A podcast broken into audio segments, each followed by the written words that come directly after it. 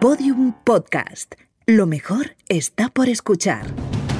Cuando los cartógrafos del Renacimiento reflejaban en sus mapas una zona jamás pisada por el hombre y por tanto seguramente peligrosa, dibujaban una criatura mitológica y escribían debajo: Ic sunt dragones. Aquí hay dragones. Bienvenidos a Podium Podcast, bienvenidos a Aquí hay dragones.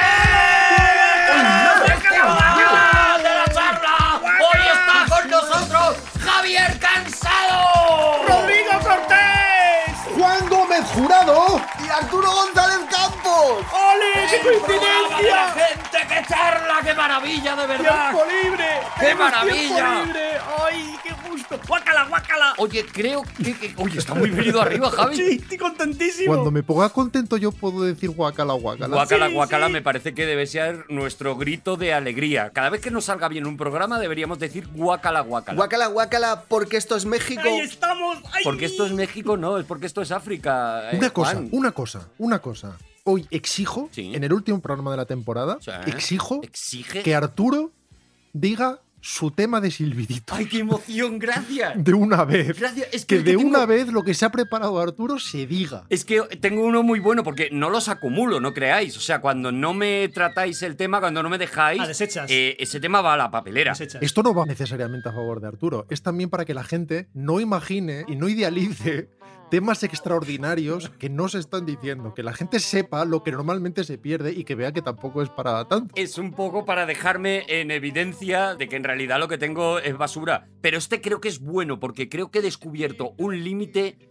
del cerebro humano. ¡Ole! Ole. Como que has descubierto un límite. Un límite. Pues claro. El, Un cráneo. límite, el, cráneo. donde el cerebro no puede llegar. A lo mejor estaba bastante cerca, Arturo. Mm, El mío sí, en mi caso sí. He descubierto un, un error del ser humano. Eso es, pero en el que no habéis caído ninguno Claro. porque vuestro cerebro ni siquiera os ha explicado Oh, que oh. tiene, tiene ese límite. Oh. Y es, creo que es un acierto que este programa lo hagamos cuatro personas porque el ser humano no es capaz de asimilar por separado grupos de más de cuatro personas. O sea, quintetos. No es capaz la gente de saber cómo se llama cada uno del quinteto. Voy a poner ejemplos. A ver. Los Beatles. Sabemos cómo se llaman los cuatro. ¿A que sí? Sí, claro. Sí. Vale. Sí, sí. Mocedades, ¿cómo se llaman? Amaya y los otros.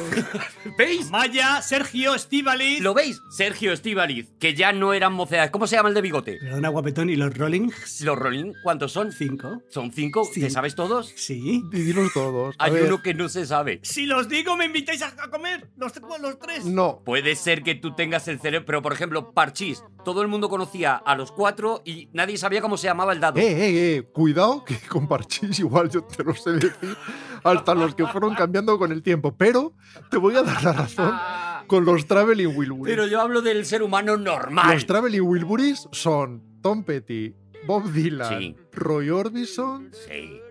eh, y el otro. ¿Veis? Pero que ¿Veis? no es ¿Lo verdad, que no es ¿Lo verdad, veis? que es todo mentira. Con dúos. George Harrison, Con dúos. George Harrison y el otro. Con, con tercetos se puede Peter, Paul and Mary. Con cuartetos, los Beatles. Con quintetos se bloquea la cabeza. Tienes razón, Arturo. Tienes razón, Arturo. No, no, no, en Arturo, absoluto. no, tienes razón. Que sí. Y te explico por qué. A ver. César, Roberto Carlos, Hierro, Elguera, Salgado, Zidane, Solari, Maquelele, Figo, Raúl y Morientes, campeones de la novena Once. Copa de Europa. Porque a partir de 6 te vuelves a acordar perfectamente. Dime, Juan, a partir de seis vuelves. El problema es con 5. Dime, Juan, los nombres de los Jackson 5. Todos Jackson. Michael Jackson. Henry Jackson. Michael Jackson y al que le pegaban. No te acuerdas de ninguno más. Es más, hasta podrías meter a la Toya que no estaba. Mick Jagger. Keith Richard. Sí. Charlie, Charlie Watts. Ron Wood, Ron Wood. Cuatro. Y Mick Taylor, que murió. Bueno, que se separó del grupo. Ya está, cinco. Los Who. Con lo cual sí, eran ¿Quieres cuatro. que te diga los, saban- los sabandeños? Los sabandeños todos, uno por uno. Yuyuy. dime los amigos de Gines. New Kid on the Block, los Beach Boys. ¿Cómo se llamaban los Beach Boys? Beach. Que eran cinco también. No, eran dos, bitch. Ahora en serio, ¿veis cómo mis temas son guays? Sí, ha estado excelente. No teníais esperanza, pero a que son guays. Mira lo que nos hemos estado perdiendo toda esta temporada. Es un temazo. ¡Vamos con la primera contienda de piedra, papel o tijera! Y atención, aparecen los contendientes, empiezan a sacar. Rodrigo Cortés saca unas tijeras. Juan Gómez Jurado saca una piedra y, atención, como siempre, Javier Cansado paraliza el juego. Hay dos puños enfrentados. Previendo que sacara alguien piedra, he sacado dos piedras. Y a ver quién puede más. Dos piedras. Una piedra o dos piedras. ¡Qué pillo! Vamos a ver, a- eh, ganas claramente a Rodrigo con una tijera y a Juan, que ha sacado piedra, lo machacas porque tienes doble Lo piedra. Lo destrozo con dos piedras. Bocadillo de piedra, bocadillo lo piedra. destrozo con dos por- Porque además mi piedra es feldespato. Sería un problema si hubiera sacado mica. cinco piedras, porque entonces no seríamos capaces de asimilarlo. Pero como son dos piedras, creo realmente que Javier Cansado, de manera además absolutamente legal, ha vencido en esta, en esta contienda. Así que, Enhorabuena, Javi. Muchas gracias. Javier Cansado. Bueno, no, no, no, porque no está Javier cansado, está.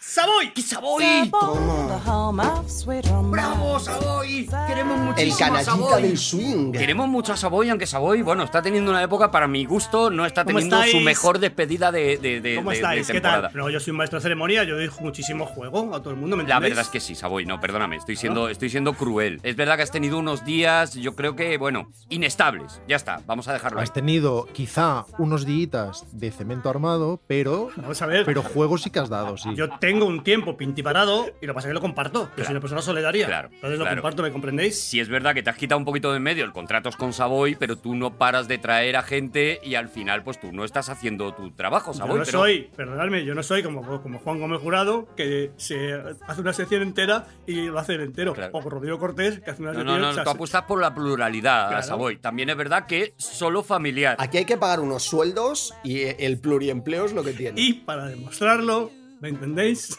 Voy a dejar el espacio a mi sobrino Mariano Más. Mariano Más es tu nombre y tal vez no sabrás. Hombre, pero, pero, Junior, te han puesto sintonía nueva además, ¿eh? Sí, sí, es que hablé con, hablé con papá y me dice que me dijo que tendría que cambiar un poco la sintonía porque la otra era de él y era equivo- equivocada. Es- bueno, hombre, no era tan equivocada, decían Mariano más, que es, que es, tu, Claro. que es tu nombre, Sí, pero, pero- es verdad que que- esta es mucho más bonita. Mariano Más Junior, que es lo que soy. Hola, don Arturo, muchísimas gracias. Nada, a ti, Junior. Por eso decía tu padre lo de a ver si me van a confundir con ese payaso. Con mi hijo, mi hijo, con mi hijo. Sí, sí. Bueno, hombre, Igual lo entendí yo mal, Con Junior, Junior. Porque son palabras que se parecen mucho. Bueno, pues no, no, no era por eso. Yo quiero dar- darle las gracias a don Arturo porque me está tratando muy bien. A usted también, Rodrigo, que es una persona encantadora. Un placer, Junior. A veces dice cosas un poco así esquinadas, pero está muy...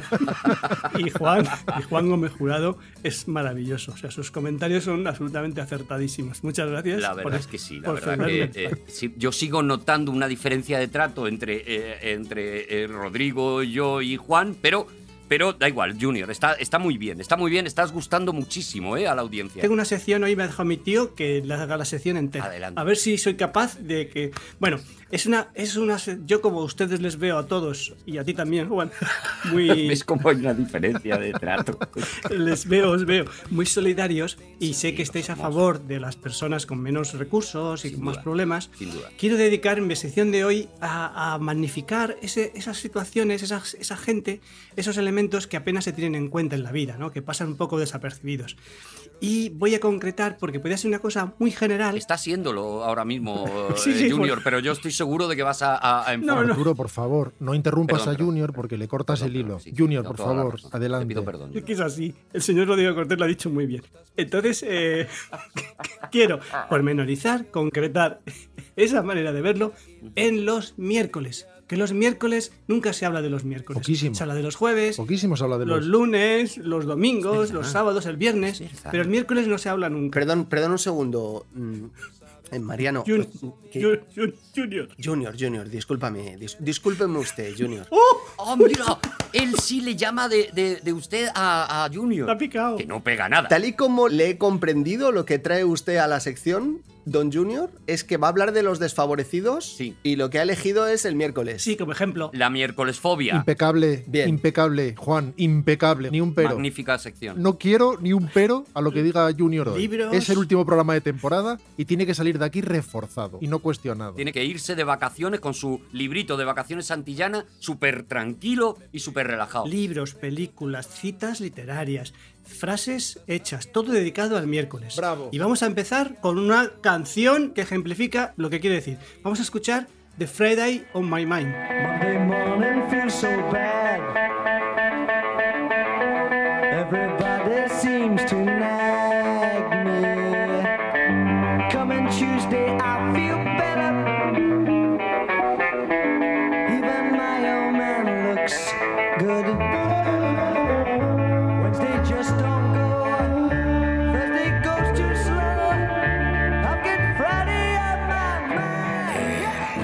Eh, Junior. Sí, Es que la, la- la idea es buenísima, de verdad, ¿eh? es brillante.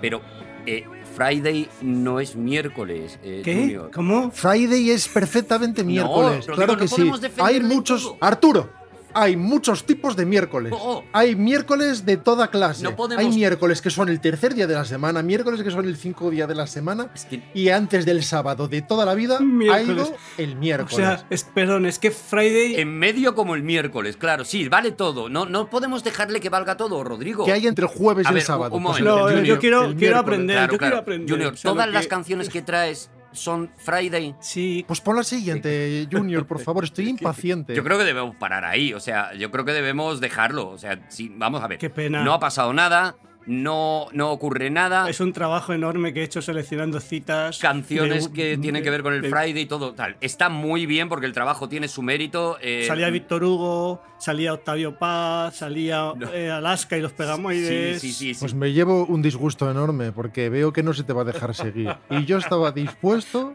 hasta a explicar en nombre de qué dios griego se justificaba que Friday era Yo miércoles. tengo una cita muy conocida que yo creo que podría aludir a esta situación y es aquella que dice, de donde no hay no se puede sacar. Bueno, es muy buena. Como digo yo siempre, sería un poco, ¿no? Me hace daño. Junior, no pasa nada, está muy bien. eh, sé que tenías incluso párrafos de Robinson Crusoe defendiendo el miércoles. No pasa absolutamente nada, de verdad. Lo único que eh, no sé si tienes algo más aparte de eso, porque es que esto no lo podemos desarrollar. No. O debería volver No. tu tío Savoy. No sé cómo solucionamos la No, sección, Es Junior. que el problema es que mi tío Savoy se ha ido. Ay, Dios mío. Entonces. Nos has dejado. Entonces, está entre lo único es que por aquí veo. A ver, ¿quién, quién está por casa? Como son tu familia. Puedes venir, sí. Menos mal que está aquí. ¡Bam, bam! El solucionador de temas, Bam Bam. O sea, la persona que, que nos salva siempre. El rematador. ¿Qué huele, Arturo, Rodrigo, Juan? ¿Qué huele? ¿Qué hubo, le? ¿Cómo estás? Bueno, sabéis que mi nombre es Johnny Carota, Bam Bam, que vivo en Gijona.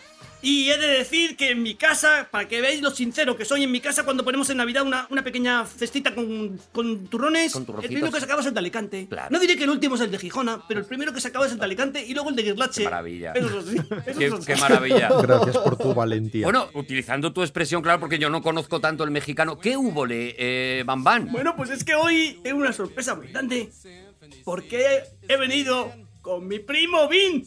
¡Vin Van! ¡Ándale el sofrito! Bing bang, bing bang, bing bang, bing bang, bing bang. ¡Bim Bam! ¡Bravo! ¡Tiene un primo! ¡Bim Bam! ¡Bam Bam tiene un primo que se llama Bim Bam! Hola, buenas tardes. Hola, Bim Bam. Eres el primo de Bam Bam. Nacido, nacido en La Roda. En La Roda. 37 kilómetros de Albacete, sí. Vivo en La Roda y tengo una fábrica que probablemente hacemos los mejores Miguelitos de La Roda. Bueno, mi primo Vin, ¿Es serio tu primo eh? También es buenísimo con los acentos, ¿eh? mi padre y su hermano vinieron. Mi padre es de Guanajuato y su padre es de Aguascalientes. Tú eres hidrocálido, eh, pero nacido ya en la roda, eh, nacido ya en el ambiente de los Miguelitos o naciste allí en hidrocalidad. Pero cuando eres un poco hidrocálido y un poco de Alicante, eres templado, ¿no? Bueno, es Albacete que hace frío, pero soy un poco mezclada. Ándale. Ah, ah, mira, claro, sí, claro, sí, es que- ahí, es que ahí es- sí he hombre, podido ver. Impecable. Es así. Impecable. Es así, eso, Es- eso lo ha mamado. Eso lo ha mamado. Ese ándale lo mamaste, ¿a que sí? ¿Podrías decir, por favor, ándale el sofrito? Ándale el sofrito. Muy bien. Bueno, lo dice con, con, el- su tono. Bien. Bimbán es sosete. Bimbán es Bueno, sosete. sí. Bueno, y vamos toda allá. la alegría de Bambán, pues con Bimbán te la baja. Y a mí me gusta, ¿eh? Me gusta también. Sí. Y sin embargo tiene la gracia de Albacete, que esa sí que la- le sale de vez en cuando. Con muchísimo gusto me comería unos tacos de cochinita pibil ahora mismo. Ya está Bam Bam pidiendo aperitivos. Claro, mientras tanto Bim Bam se come un miguelito de chocolate, claro. Ándale. Bueno, Bim Bam, eh, bienvenido, muchísimas gracias por, por, por estar eh, en, en Aquí hay Dragones, de verdad. Y, y no sé, ahora, ahora mismo ya no sé de qué va la sección, Bambán. Bueno, pues, eh, yo soy un zanjador, ya lo Sí, sabéis. sí, sí, sí, soy sí. zanjador y vengo a zanjar un tema. ¿Cuál es el tema que se ha quedado colgado? ¿Se ha quedado algún tema colgado últimamente? Porque el tema que se haya quedado colgado yo lo zanjo. Es posible que se te haya que se te haya ido el acento un poco. Hombre, pero, pero lo recupero. A ver, el último que se quedó colgado que yo recuerde fue Savoy, eh, creo que hace dos programas, que eh, nos iba a hablar de Blas de Lezo y se vino abajo, Savoy. Híjole, híjole, mi tema favorito, Blas de Lezo. Ay, por favor. Blas de Lezo, ¿tú sabes de Blas de Lezo? Ay, por favor, no sé de otra cosa. Bim Bam, quiero hacerle partícipe. ¿Tú sabes también de Blas de Lezo, Soso? Ándale. Ándale, muy bien. Vale, pues Mientras que hablo un poco, Sí. puede pedir lo siguiente. Primo Vin, ¿por qué no vas buscando canciones mexicanas? Ya que los dos, yo soy nacido en México. Me siento español, por supuesto. Por supuesto. Ándale. Busca canciones para que, para que ilustren un poco mi texto sobre Blas de Lezo. Ándale, primo. si no estoy entendiendo mal, Bam Bam va a hablar de Blas de Lezo mientras Bim Bam pone canciones mexicanas, ¿verdad? Qué apuesta más bonita por lo inclusivo. Claro, claro. Adelante. Bueno, Blas de Lezo, conocido por medio hombre, o Invictus, también conocido por Invicto, porque nunca perdió una batalla. Menudo tiarrón. Una persona nacido en Pasajes, Guipúzcoa, y el, el 6, el, el 3 de febrero Entre el 3 y el 6. Sí. A principios de febrero. Si es que en esas épocas, en esas épocas no se llevaban bien las cuentas. No ha habido nada bueno que haya nacido en febrero. ¿Eso ha sido Juan o ha sido Bim Bam? Ha sido. eh, Bin Juan. Juan. Lo dice porque yo nací en febrero, es un chiste interno. nació en 1689, o sea que es Acuario, Sí, claro. según el calendario horoscópico. Horoscópico. Acuario, porque hay gente que creemos en la. Tenemos, ¿cómo podemos decirlo? Tenemos apofenia, apofenia y creemos en el horóscopo. ¿Apofenia? ¿Apofenia es creer en el horóscopo? Es que. Bueno, es un comportamiento del cerebro. aprendo tanto. Es la. ¿Qué es? Perdón, Juan, explícalo. Espera, ¿esto quién lo explica? ¿Bimban o Juan? Eh, bin, bin. Si termina diciendo ándale, es Bim Bam. Pues a ver cómo, cómo os lo explico. ¿Sabéis? eh, la paraidolia es la capacidad que tiene nuestro cerebro de reconocer caras en prácticamente cualquier cosa. Sí. Creo que en el anterior programa Ya lo hablamos. Rodrigo además hacía un chiste. Mm. Pues si extendiéramos esto a todo y quitamos lo de las caras, es digamos que la tendencia que tiene el ser humano a encontrar patrones en la realidad que pueden ser ciertos o no. Vale, y entonces por eso creen en el horóscopo. Ándale. Ay, mira, era bin, Era era Bim bin, Bam. bin. Era Bim Bam. Yo creo que Juan se expresa así porque tiene apofobia. Bueno, vamos a, poner, vamos a ilustrar este pequeño comentario con algo de música. ¿Te parece bien, bin, bin, bin, ban? Adelante, la música mexicana Bim Bam. Ándale.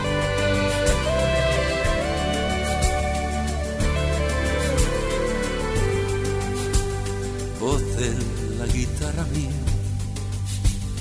Al despertar la mañana, quiero cantar mi alegría a la tierra mexicana.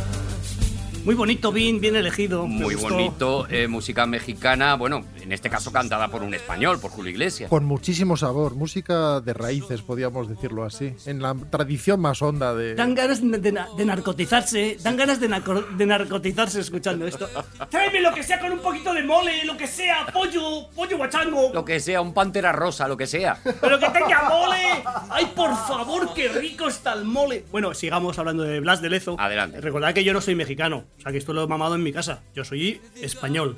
Porque a los dos años me vine a vivir a Gijona. Y no he salido de Gijona hasta hace muy poco. O sea, yo he estado en Gijona toda la vida. Me podéis preguntar por las calles de Gijona, por todo lo que el ambiente de Gijona. Sí, igual la temporada que viene. A lo mejor un día hacemos un especial Gijona, pero es que estábamos con Blas de Lezo, Bam Bam. Vale, pues Blas de Lezo coge y se, se- pertenece, a la, a- pertenece a una nobleza, una nobleza mm, menor de Guipúzcoa, una no- nobleza. La nobleza sabéis que no es lo mismo ser duque que ser marqués, No, que ser. no. Hay, hay una, hay una categoría. Claro, claro. De hecho, son palabras distintas, no te digo más. Tú empiezas, claro, y tú empiezas a lo mejor, empiezas a lo mejor, que no sé cuál es, no sé cuál es la categoría, que es lo máximo y que es lo mínimo, pero, ¿Pero en dónde? ¿En España? en España, ¿qué es lo máximo? ¿Qué puede ser ¿Quién lo te lo explica esto, Juan o Bimban? Archiduque, creo que Archiduque. A ver, yo os explico. Es eh, varón, vizconde, Ojalá sea, conde, ojalá sea marqués, el que lo está contando. duque, archiduque, infanta, infante, princesa, príncipe, reina, rey. Ya está. Eso es lo máximo. Y emperador, y el emperador Claro. que está por encima del rey. El emperador de España. Es lo máximo. No se habla nunca del emperador de España. No, porque eso no interesa. Por su discreción. Eso no lo verás en los medios. Y a mí me da muchísima rabia Ándale. que siempre se hable de Carlos I de España y quinto de Alemania. ¿Qué es más, primero o ser quinto? Por favor. Pues hizo más taquilla Rocky 5 que Rocky. Claro, ahí está. Si eres el quinto de los Jackson 5, pues, pues te va mal. Que era Tito. Era el tercero de una familia de ocho hermanos. Algunos murieron pobres, por antes morían los niños, morían. Es una pena, morían niños. Y entonces el- el- lo que pasó es que se, se- a los 12 años se metió en la marina. En la marina y, claro, fue marino. Claro, o sea, es la ventaja. muy bien, muy Porque como había, como, como había, en esa época había el mayorazgo, era que, fíjate que ojalá hubiera habido mayorazgo en mi si- cua- hace, hace- recientemente, porque mi padre tenía una cierta fortuna. Y si yo soy, yo soy el hermano mayor, si hubiera habido mayorazgo, todo sería para mí, porque el mayorazgo es eso, todo es para el hermano mayor. Todo, todo, todo. El mayorazgo de Gijona sería tuyo. Porque si no se llama menorazgo. Se llama o, o, el, o el hermano del medio marazgo, también se puede El miércoles, Friday. Eso se puede llamar. Fraidor- Fraidorazgo se puede llamar. Fraidorazgo. Que es uno que escribió cosas muy buenas a la muerte de su padre. Era el tercero de nueve hermanos que murieron la, la mitad. Vamos, Bueno, eh, por nueve, hay autores, autores que dicen 8 y Arturo que dice 9, pero vamos, Vale. pero otro, otro autor. Entonces se mete en la Marina a los 12 años. Ingresa en la Marina a los 12 años. Vamos a poner música. Ándale.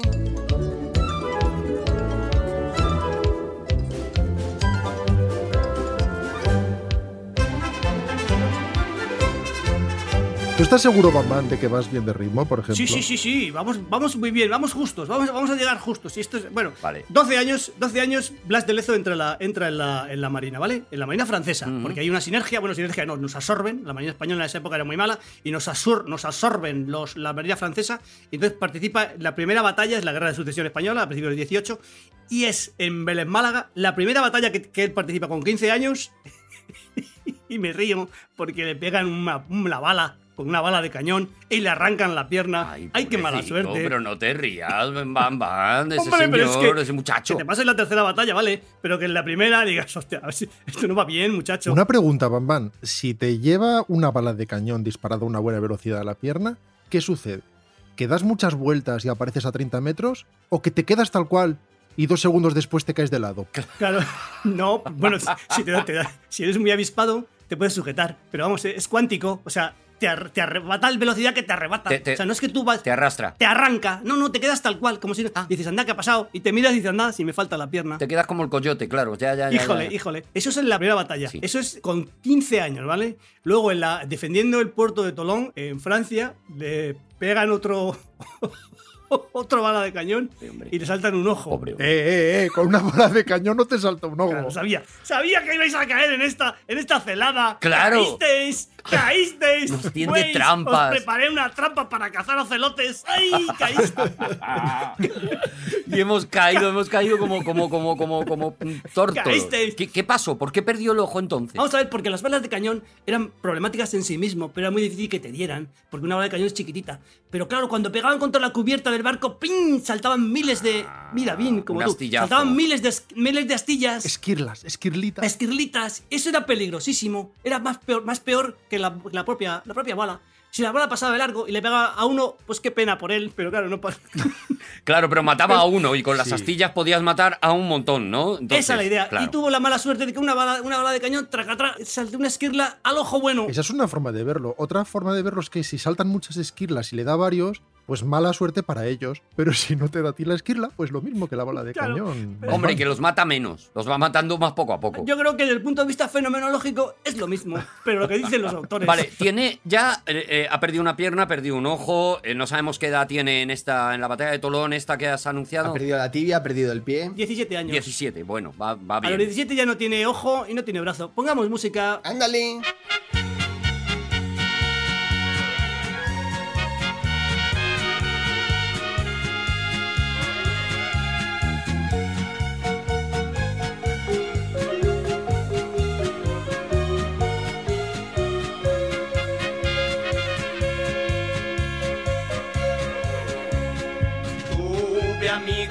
Amores, siempre creí los mejores y cuánto me equivoqué. Vale, entonces podemos decir que de momento Blas de Lezo está muy bien porque es contumaz. Claro. Sigue adelante. Y está teniendo una adolescencia complicada, la verdad, las cosas como son. Eran gente que superaba las dificultades, no como nosotros, que das a enter y no te funciona y te frustras. Claro. Fíjate este hombre No, no, que no, le no. perdió un ojo, perdió una pierna y ahí seguía. Magnífico. Bueno, pues más adelante, en el sitio de Barcelona, en 1714, está asediando Barcelona y una bala de mosquete le pega en el brazo y le deja el brazo inútil. Vamos, no me digas. De verdad. Pero estamos seguros de que Blas de Lezo no tenía propiedades magnéticas, por ejemplo. y, y dijo, A ver, no, yo creo que, que el tío lo que hacía era exponerse. Era el primero que salía, era un tío valiente que decía, eh, que me den a mí. Y, y efectivamente. ¿Es verdad que cuando salía Blas de Lezo las brújulas se volvían locas? Algo pasaba. ¡No me le pongas el mole a los jalapeños! ¡No se te ocurra! Los jalapeños están buenos en sí mismos, no me los edulcores. de los edulcores. No para de pedir. ¿Qué cocina? Es una cocina que solo funciona para Bam Bam. Es una fiesta, mi casa es una fiesta gastronómica. Entonces se queda, se, un brazo, se queda el brazo tonto. Un brazo En inútil. España se dice brazo tonto también, sí. En España Sí. pasa como en En Gijona, España sin parar. que se dice brazo tonto, sí. Y si lo aplicamos a más miembros. Entonces, tiene 25 años en estos momentos, nació en el 89, estamos en 1714 y ha perdido un brazo, una pierna Y un ojo. Y bueno, no lo ha perdido. El brazo, tú lo ves de lejos y dices, ay, tiene brazo. Dice, pero ya, para lo que me sirve. ¿Pero para qué? Claro. Me queda por estética, pero para hacer cosas con él no puedo, porque se le quedó tonto completamente. Vale. Entonces empieza a hacer cosas maravillosas, cosas estupendas, estupendas, estupendas, estupendas, estupendas, estupendas, y llega por fin ya a la que estamos, lo que vamos a hablar hoy, que es Cartagena de Indias, la defensa, que es la mayor derrota del ejército británico. ¡Toma! Que le- que tenía un ¡Toma, papel. Blas de Lezo! La- ¡Bravo, durante, la, batalla de la oreja de Jenkins. Vale. Y es estupendo, pero lo que pasa es que me tengo que marchar. ¡Ay, qué Ay, pena! no, hombre, ¡Ay, pero- qué pena! ¡Qué pena! pena, Bam Bam. Es que precioso, porque la defensa de Cartagena de Indias es lo más precioso, pero me tengo que ir. Ay, bueno, qué pero, pena. pero ¿lo podemos otro día retomar eh, eh, la batalla de Cartagena de Indias, Bam Bam? Ahora hay centenares de oyentes ingleses que suspiran aliviados. ¿Sabéis que se prohibió hablar de esta batalla? En el Reino Unido se prohibió. Jorge II dijo que no se hable jamás. Hicieron medallas conmemorativas El Voldemort de allí. porque cuando empezó la invasión de Cartagena de Indias iba- iban ganando y dijeron, fueron a la, Suceca y tal, a acuñar monedas. Bueno, entonces Pues qué pena. lo dejamos pendiente. Ojalá en algún momento haya esa narración de la batalla de Cartagena. No sé, Bim Bam, si quieres, yo creo que estamos haciendo una cosa muy grave. Estáis haciendo una cosa muy grave, que es que estamos poniendo canciones mexicanas, pero todas cantadas por españoles. Me parece muy grave. O sea, me parece que esto va a indignar a, a un montón de gente, de mexicanos que nos escuchan. Pero mm, yo creo que si tienes un último tema y ya con esto despedimos a, a la familia Bank. Es que estamos cubriendo un hueco que ha habido históricamente de rancheras sin la C. Y ya era hora de introducir la C y la Z en el universo de la ranchera. Pues venga, primo. ¡Ay, mi primo! ¿Cuánto te quiero, primo? ¿Pero cuánto te quiero, primo? ¿Por qué no nos vemos más? Ah, por la pandemia más. ya.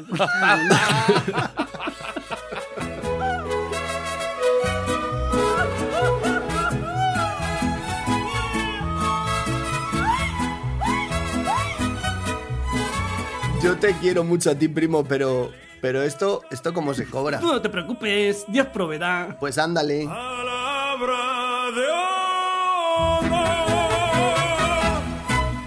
¡Seguimos en aquí! ¡Hay dragones!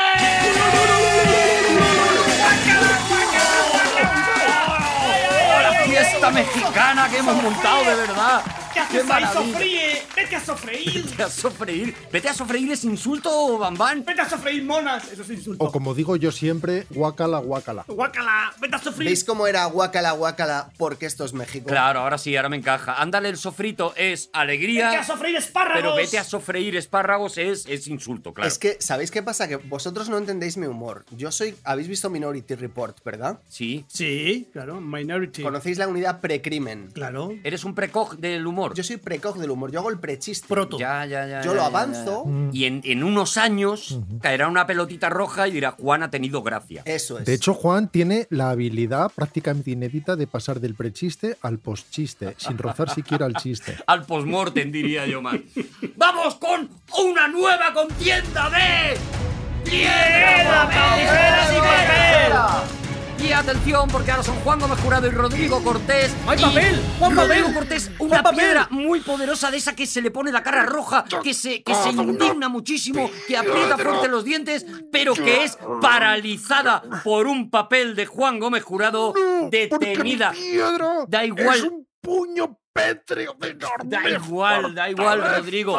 Él tiene un DINA 4, es, no puedes hacer nada. Ah, que es un DINA 4. Nada que objetar entonces. ¿Os habéis dado cuenta que Rodrigo, defendiendo su piedra, eh, podría a lo mejor protagonizar una peli de John Boo? Sí, sí, sí, sí, sí, es un manga enfadado. Sí, pero luego me habéis dicho lo del DINA 4 y me he convertido en Bruce Banner otra vez de golpe. ¿Qué tiempo hacía que Juan no sacaba papel? Madre mía. Es verdad, ¿eh? Ni los más viejos del lugar se acuerdan. ¿Os acordáis? ¿Os acordáis de los viejos papeles de Juan? Ay, cuando Juan sacaba papeles, qué ¡Qué maravilla. nostalgia! Ay. Bueno, Juan Gómez Jurado, ¿de qué vienes a hablarnos hoy? Pues hoy vamos a hablar de una señora que nadie sabe dónde está.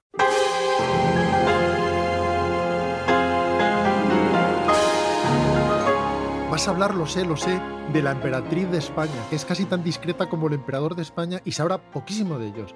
Poquísimo de ellos. No, No, no es eso de lo que voy a hablar. dice que no. Voy a hablar de otra cosa, pero primero vamos a ver cómo andáis de memoria. Uf, uf, yo fatal, fatal. ¿Recordáis ese momento, no sé si memorable, pero sin duda inolvidable, de la historia de este programa? A que suba y compruebe si eh, la señora se encuentra bien. Está sola, ¿eh? Solo, solo vive ella, ¿no? En ese, en ese- no, ella vive con la mucama, pero recuerdo. se ha ido, se ha ido. Ya Se ha ido la puerta, mucama y en este momento está completamente Arthur sube y me imagino llama, golpea Llama a en la puerta, puerta, ¿no? nadie contesta. An- Ante. La eh, mucama estaba comprando el periódico. Ya, ya. él vuelve a. Ay, qué recuerdos, qué recuerdos. Cuando, cuando había público en Aquí hay dragones, volverán las oscuras golondrinas. Era la época en la que sacabas papel. Sí. ¿Te mi Sí. pelo? ¿Os acordáis de mi pelo? Tenía un pelazo yo, madre Tenías tú un pelazo, unos rizos preciosos, la verdad. Bueno, va, dos de tres, bien de memoria. Bueno, fue la historia que contamos en el episodio 14 de Aquí hay Dragones, el famoso caso Slater, cuando Arthur Conan Doyle empleó su portentosa inteligencia y los métodos deductivos de Sherlock Holmes para eh, salvar la vida de un inocente. Ajá. ¿Estás haciendo una segunda parte? ¿Estás retomando esa historia de Azul Conan? ¿Llamamos a Bamban? ¿Queréis que llamemos a Bamban? ¿Estás repitiendo sección? ¿Por qué quieres traer a Bamban, Javi? Dice Arturo que vas a repetir un tema. Yo... Claro, eh, lo podía zanjar Bambán. No voy a repetir un tema, pero si creísteis que este era el último caso en el que Arthur Conan Doyle intervendría en Aquí hay Dragones, estabais muy equivocados. Estamos volviendo a la época de Arthur Conan, es decir, la época victoriana. No, Arturo, estamos justo después. Ah, vale, es casi victoriana. Tengo música casi victoriana. El abuelo fue picador. ¿Eh? Casi victoriana. Impecable, impecable. Propio de Junior. Por favor, ojalá, ojalá no escuche este programa mi sobrino. O sea, ojalá no escuche este programa, de verdad, porque es que se va a venir arriba. No veo el pero que queréis ponerle, de verdad. La época victoriana acaba un día, ¿no? O sea, la época victoriana acaba un, un miércoles. Claro, para una fecha, sí. Friday para ellos acaba y ese día no- ya se ha acabado. Ya a partir del día siguiente ya es lo que sea. Eso es así. Eso es así. Todavía se recuerda mucho el sábado que acabó el románico y empezó el gótico. Eso es, ese día. El gótico flamígero, además, a, a- a todo lo que da. A las 6. Londres, 5 de diciembre de 1926.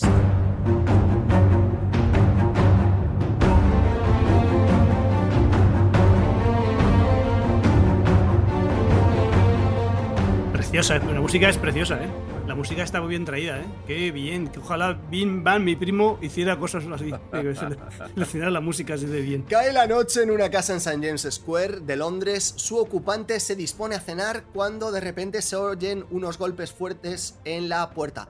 ¡Fua, fua, fua, fua, fua, fua! Who's knocking? Who's knocking? ¡Ay, unos, unos taquitos! ¡Unos taquitos de hígado sí que me tomaba también! Una cosa, un poco de orden. O se da el golpe de forma efectiva, o se dice fuá, fuá, fuá, fuá, fuá. Claro. Claro. Personalmente, estaría a favor del golpe efectivo, porque creo que el fuá, fuá, fuá no es la mejor onomatopeya posible. Pero si lo que quieres es decir fuá, fuá, fuá, fuá, no me quiero meter en tu sección. Pero o golpe o fuá. A mí me gusta un poco más fuá, fuá, fuá. Salvo que frotara la puerta con piedra pome.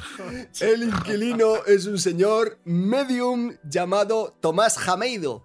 Eh, Thomas Jameido, que abre la puerta y se encuentra un atribulado Arthur Conan Doyle, que le aparta de un empellón, se invita él solo a entrar. Del bolsillo de su abrigo de lana fría escocesa, Arthur Conan saca un guante blanco con botonadura de carey, Mm. un guante fino y delicado de mujer, y se lo tiende a Jameido. Le dice, mira, Mira lo que te estás perdiendo. ¿Allana? O sea, ¿este allana? O sea, Sir Conan Doyle allana, está allanando. ¿Ha allanado? No, porque ha hecho fa fa fa en la puerta. ¿Ha allanado? No, pero ha allanado. Porque no- el otro no ha dicho coming. Hombre, le ha empujado al señor, pero yo creo que Si, allanar si es... está dentro la persona, si está dentro la persona, no allana. Allanar no llega a allanar, ¿no? A lo mejor es... No, porque te abre la puerta, te abre la puerta, tú haces fa fa fa, te abre la puerta, no, allana, no allanas nada. Es como los vampiros. Si le dejas entrar. this glow? What is this glow? Bueno, eh, arraya, arrolla o allana a Jameido, le tiene un guante fino y delicado de mujer y le dice, por favor, necesito que encuentres a la dueña de este guante. El medium se queja, con razón, porque el señor iba a cenar. Entonces le viene mal que le traigan trabajos. Esto es como el que entra a última hora en, Iba a cerrar. en la tienda y dice, Estoy harto del teletrabajo. pues voy a comprar una chaqueta. Ha venido el pesado este que nunca le gusta, no, no, no, no tiene- no es su talla, nada, le- nada le va bien. ¡Ay, por favor! ¡Vete de aquí, gentuza! Jameido veo que es de Gijona. Bueno, el, el medium se sienta a la mesa de cosas de mediums, se concentra y entonces intenta in- visualizar a la mujer. Entonces no, no, no consigue nada, por supuesto. Y entonces eh, Arthur Conan Doyle eh, se enfada, eh, le abofetea y se levanta. Porque es que ni siquiera sabía quién- Fua, fua. de quién era el guante de mujer. Y de- os estaréis preguntando, ¿de quién era el guante? quién era la ese mujer guante de de esa mujer desaparecida? Por hecho que era de mujer. A lo mejor era de un hombre muy perfumado. Y como no se dice en la narración que ha desaparecido un guante. Tampoco lo sé. El guante era ni más ni menos que de la autora más famosa de Inglaterra, quizás la más famosa escritora de todos los tiempos, J.K. Rowling. Agatha Mary Clarissa Miller, más conocida como Agatha Christie.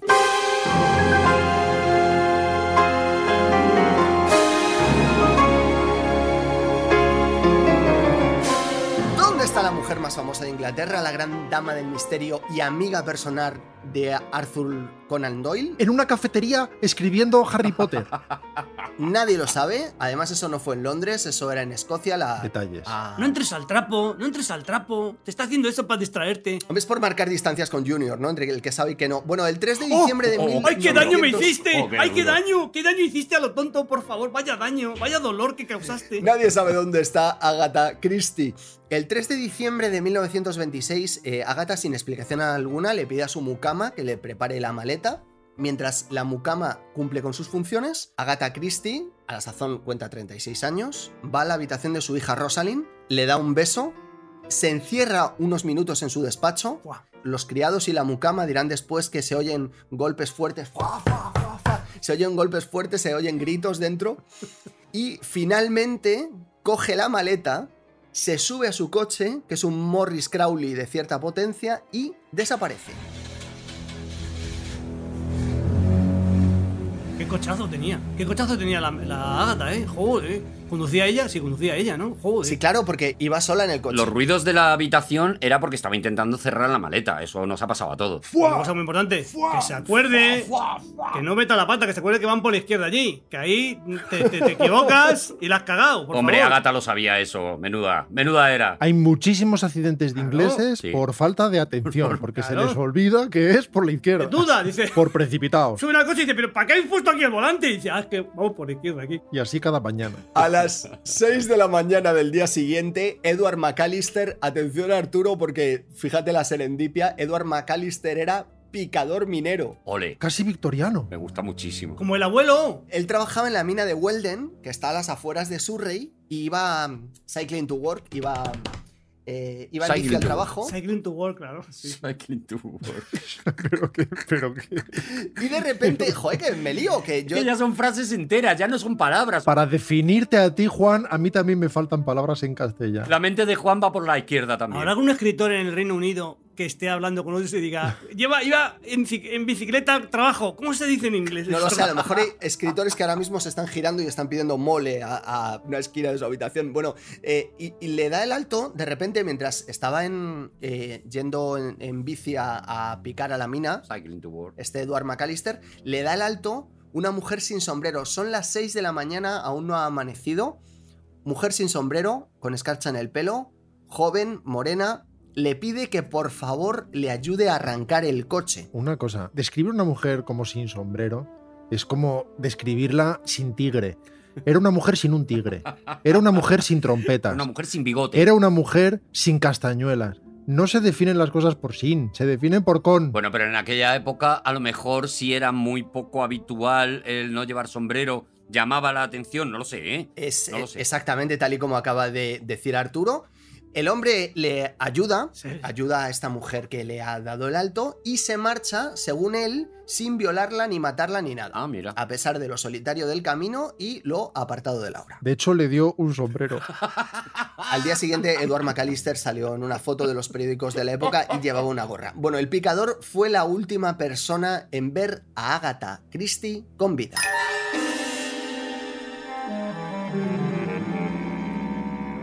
Las sospechas de la policía se incrementan porque el coche de Agatha Christie aparece accidentado a tan solo 200 metros del lugar en el que el picador había visto a aquella joven morena, de escarcha en el pelo, sin sombrero, ni castañuelas, ni eh, ningún otro Trompe- trompetas, sin trompetas. Ni trombones. Y un tigre. Trompetas, un tigre. El lugar se llamaba Newlands Corner, era un mirador que estaba cercano, un mirador con un merendero muy conocido por la gente de la localidad.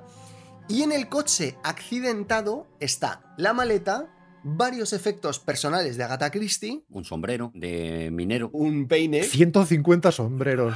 Tenía el maletero hasta arriba de sombreros. Por eso no podía cerrar la maleta. ¡Fua! ¡Fua! su carné de conducir, por cierto, caducado. Hola, qué grave. Y ante esta revelación, Descartamos el robo. Normal que dejara abandonado el coche. En cuanto se dio cuenta, dijo hasta aquí. Claro, se dio cuenta, dijo, la ITV sin pasar. ante esta revelación, Inglaterra entera contiene la respiración.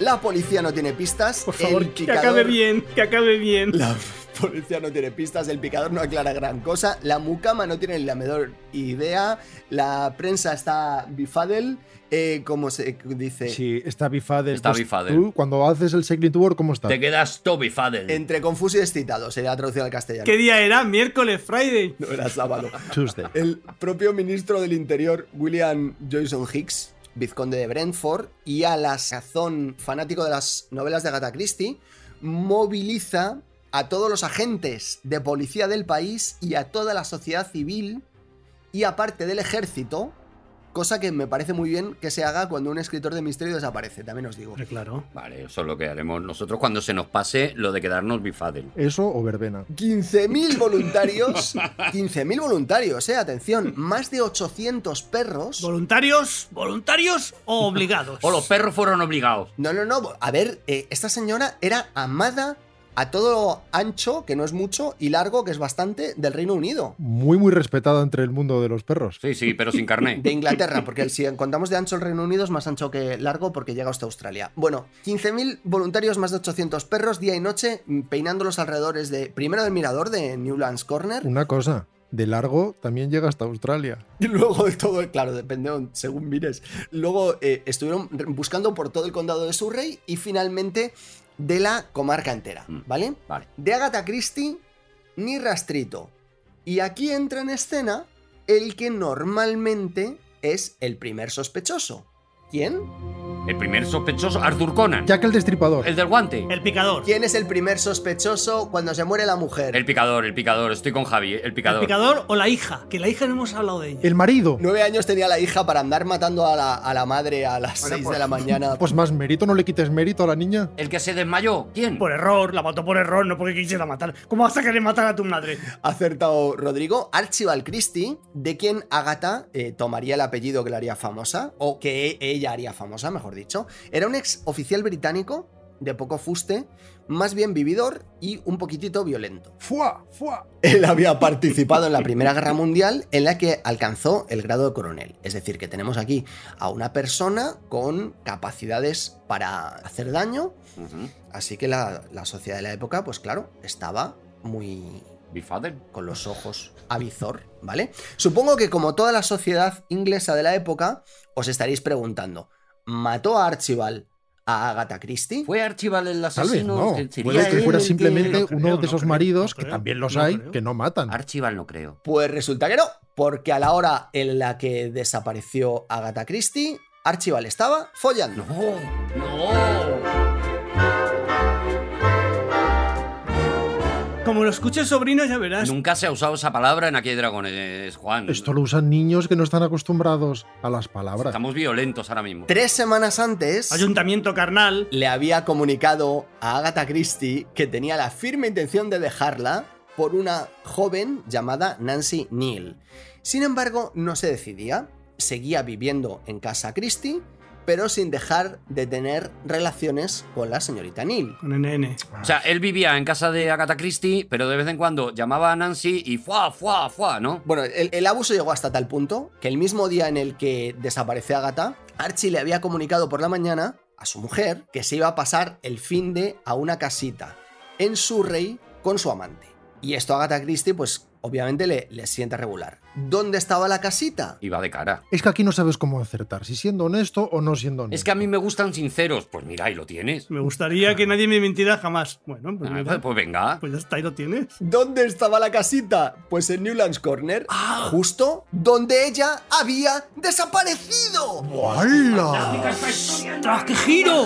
Giro. ¿Y la hija qué? ¿Por qué nos haces creer que es la hija? Y luego la hija no aparece. ¿Por qué pones un cuchillo en las manos de la hija? ¿Por qué, Juan? Porque os he tirado un red herring o una luz roja y luego... ¡Ya! Ay, no lo has quitado, de verdad que, que- que estamos en un campo minado todo el rato en este programa. La policía, obviamente ahora ya no solo, el señor no solo tenía los medios, era un señor violento, corpulento, fuerte, Pero si de momento no ha hecho nada. De momento solo ha sido general. Y honesto. el móvil, es decir, él quería dejar a su mujer y librarse de ella, y la oportunidad, porque el coche aparece al lado de la casa donde ella había desaparecido. Pero hay que ser muy tonto. Hay que ser muy tonto. Para hacer- matar así a una persona es muy- hay que ser muy tonto. Pero vamos a ver.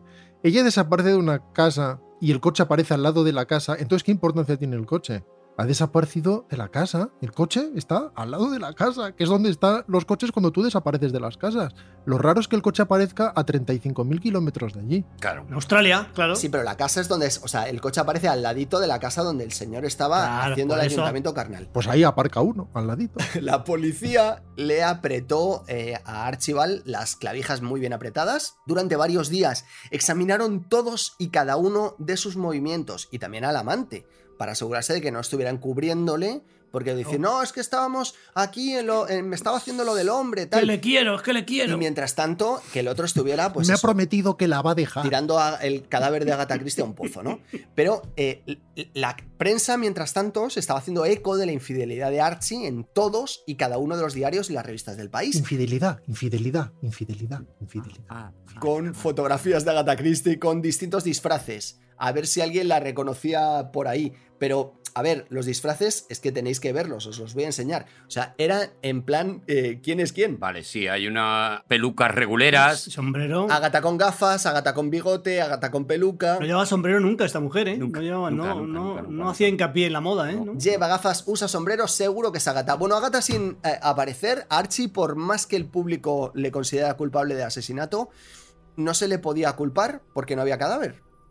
Hasta que, 11 días después de su desaparición, el cuerpo de Agatha Christie aparece. Y os estaréis preguntando, ¿dónde apareció el cuerpo de Agatha Christie? ¿En qué lugar aparecería ¿El el cuerpo de Agatha? Christie? No me interesa. Y es más, ¿en qué condiciones ¿Dónde aparecería estaría ese el cuerpo? cuerpo? Porque Ese igual cuerpo. apareció el cuerpo, pero moviéndose. Estaría normal, decapitado. Y haciendo cosas de cuerpos vivos. En Reino Unido decapitan mucho. A veces, varias veces.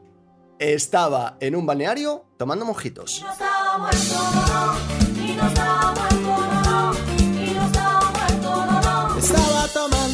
Pero lo que me sorprende es, que Bambán no haya dicho tomando mojitos. ¿Pero qué truco? ¿Qué truco me hizo? Dice, la última persona que vio viva. Claro, a lo ha Agatha dicho, lo ha Christie. dicho. ¡Qué trucoso eres! ¡Tráeme una, una michelada! ¡Tráeme una michelada buena! Entonces, Agatha Christie hizo cosas normales, que es, mi marido está haciendo cosas que no tiene que hacer. Hmm. ¿Qué voy a hacer yo? Pues cositas también. Pues, también, voy a pues me- darme pues un monto poquito mi rollo. a lo jacarandoso, Pues a la alegría. Me compro a lo mejor una diadema de penes y me voy con unas amigas, pues lo que, lo que hemos hecho todos. ¿Quién se lo va a reprochar? ¿A qué dragones tiene una línea editorial a favor de Agatha Christie? Todos somos Agata. Hombre, Hay una explicación. Cuando encontraron a Agatha Christie, la policía, y le dijeron, señora, llevamos 11 días buscándola. Yo controlo, que yo controlo. ¿Pero qué? ¿Por la izquierda? ¿Pero cómo no se ponen carteles de que es por la izquierda? Pero si es que tiene que hacerlo más hincapié.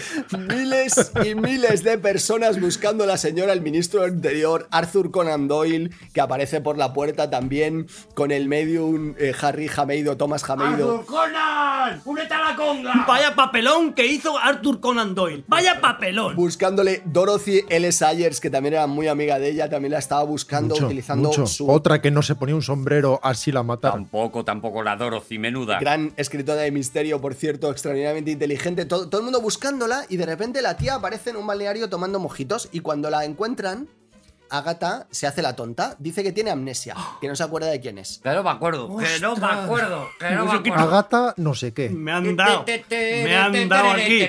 Manda, manda un bebedizo. Un bebedizo, que es una cosa muy sabrosa. Y no me acuerdo. Llevo varios días aquí, no puedo decir dos o tres o diez, bebiendo esto. Y ahí, qué rico. Ponme otro. La verdad, supongo que ya la vais intuyendo, es más obvia. La maravillosa Agatha Christie había escenificado su desaparición Bravo.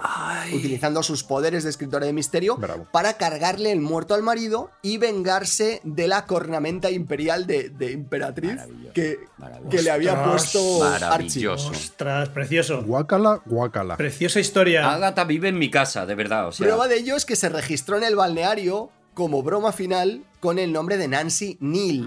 Ay, nene. Me imagino al del mostrador. Ja, ja, ja, ja, ja. ¡Jachonda, señora! ¡Es usted una jachonda! Me cuesta hasta escribirlo en el registro. Bueno, toda esta historia la cuenta esta historia la cuenta la película Agatha, la película de 1979 de Michael Apted con Vanessa Redgrave en el papel de Agatha y Timothy Dalton en el de Archie, película que yo no he visto, no sé si vosotros sí. Dustin Hoffman salía también, me parece ahí, ¿no? Dustin Hoffman hacía de reportero, yo no, no la he visto, Sí. supongo que estará bien, pero da igual, porque la moraleja es la misma. Una de las películas con menos sombreros de la historia, también te digo. Sí, sí, sí, sí, sí, se conoce por eso. Moraleja no conviene, nunca conviene tocarle las narices a un escritor de misterio, esas personas que dedican cada segundo de sus vidas a pensar en cómo matar, en cómo incriminar a alguien y sobre todo salir impunes.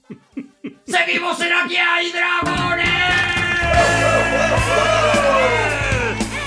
¿Podría darse el caso de que cuando quede solo uno ya en discordia se, se autoelimine? O sea, se, que pierda, eso puede existir. O sea, que pierda contra sí mismo. Que se venga abajo, que se venga. Ahora me vengo abajo, es verdad. Eso podía ser muy bonito. Algo pasa y dice, he sacado piedra y piedra, saco dos manos, choco, porque mi hemisferio derecho se impone al hemisferio izquierdo, que es muy raro. Que es muy raro, ocurre muy pocas veces. ¿Os dais cuenta de que la familia Savoy está intentando sentar un precedente legal para la posibilidad de tener que no hacer sección? Para rendirse, eso es. Lo que pasa es que a quien le toca ahora mismo, querido Savoy, creo que no se rendiría ante nada. Bueno, No hablemos a humo de pajas. De verdad, no, no, no os dejáis ayudar. Le corresponde a Rodrigo Cortés hablarnos ahora, no sé exactamente de qué, de qué vas a hablarnos hoy, Rodrigo. ¿recordáis que el otro día hablamos de un griego grande y con barba? Sí. Sí, sí, sí, sí, sí, sí, sí. Pues hoy, más.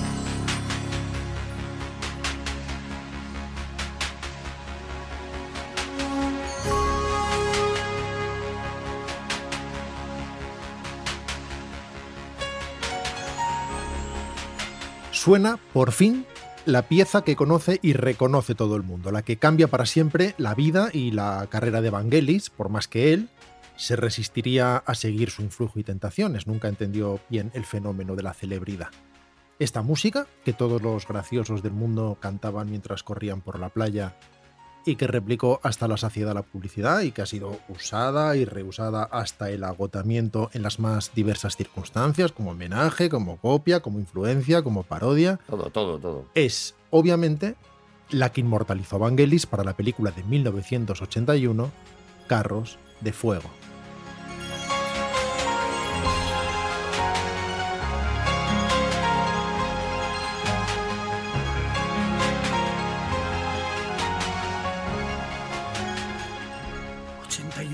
¿De 1981?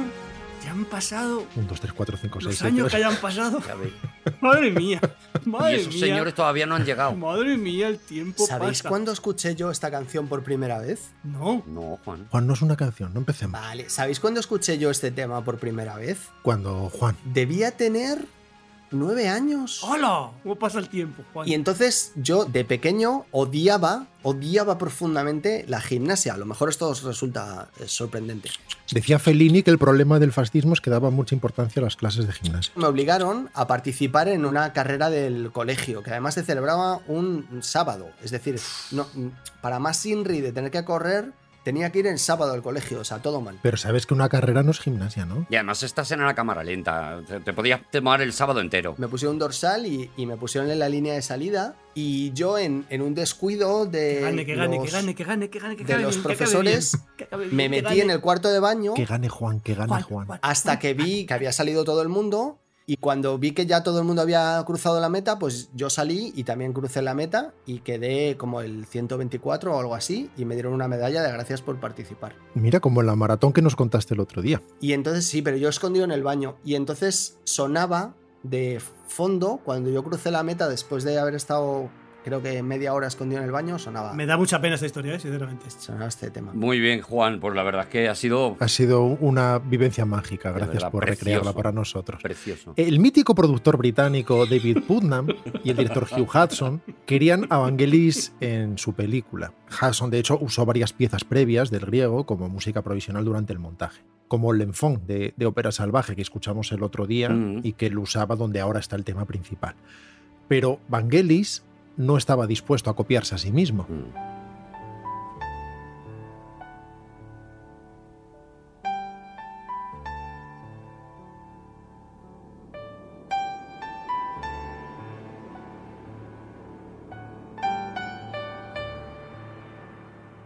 Estos carros de fuego. Ay, menos mal que está Javi para, para sentar un poco las cosas. Muy bien, Javi. Hudson hablaba a menudo de lo fascinante que era ver trabajar a Vangelis. Vangelis no toca una melodía al piano para luego ir trabajándola poco a poco. Trabaja ya con varias capas de sonido desde el principio, de forma polifónica. Iremos definiendo esto poco a poco a lo largo de la sección. El propio Putnam creía que el inesperado premio de la Academia, el Oscar a la mejor película, que obtuvo Carros de Fuego, nada menos, una buena peli, pero seguramente no excepcional, no habría sido posible sin la música de Vangelis que también obtuvo el Oscar a la mejor música. La cara B del disco, que es la que estamos escuchando ahora, es una especie de suite sinfónica, casi un concierto para piano y sintetizador, que recoge todos los temas de la película en una de las composiciones más bellas de Vangelis. Una pieza que no suena como tal en la película. No es en absoluto igual la música que suena en la película Mm. a la del disco, algo que es muy habitual en él. Vangelis no quiere que sus discos sean propiamente bandas sonoras, sino experiencias por derecho propio, así que las produce de forma específica para el álbum. Poco después, publica con su amigo John Anderson el álbum The Friends of Mr. Cairo, del que hace unos programas escuchamos I'll Find My Way Home. Y mientras, claro, el director Ridley Scott, que acaba de terminar Alien, también va a las tiendas de discos.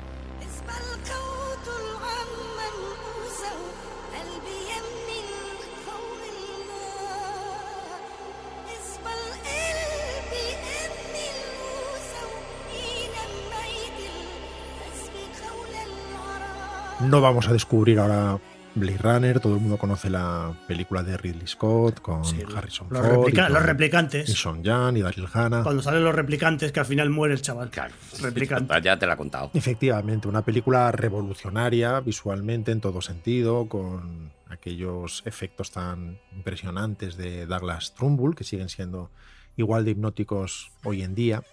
El caso es que el trabajo de Vangelis en esta película distó mucho de ser sencillo, así como su relación con Ridley Scott, que tiende en general a ser más bien poco respetuoso con sus músicos y muchas veces sustituye las piezas que estos componen por temas sacados de aquí y allá que él cree que funcionan mejor aunque sacrifique de este modo la unidad estilística.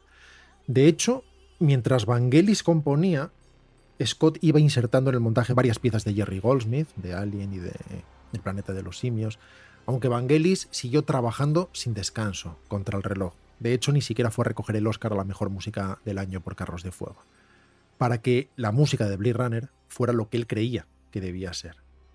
En la primera proyección de la película, cuando se apagaron las luces de la sala y todos acabaron de acomodarse. Cuando digo todos me refiero a los implicados en la película y a los ejecutivos. La música de Vangelis, con una personalidad única e inédita, dejó sin aliento a todo el mundo.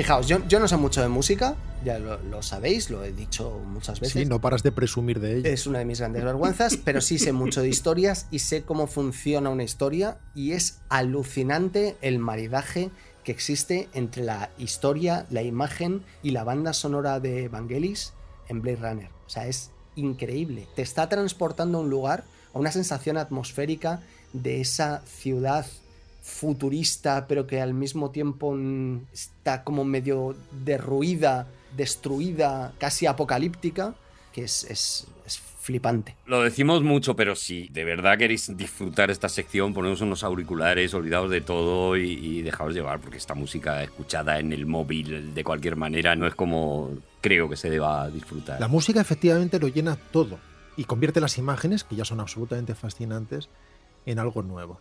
Blade Runner es, en mi opinión, la mejor banda sonora en la carrera de Vangelis, un auténtico monumento sonoro cuya influencia sigue presente en la actualidad.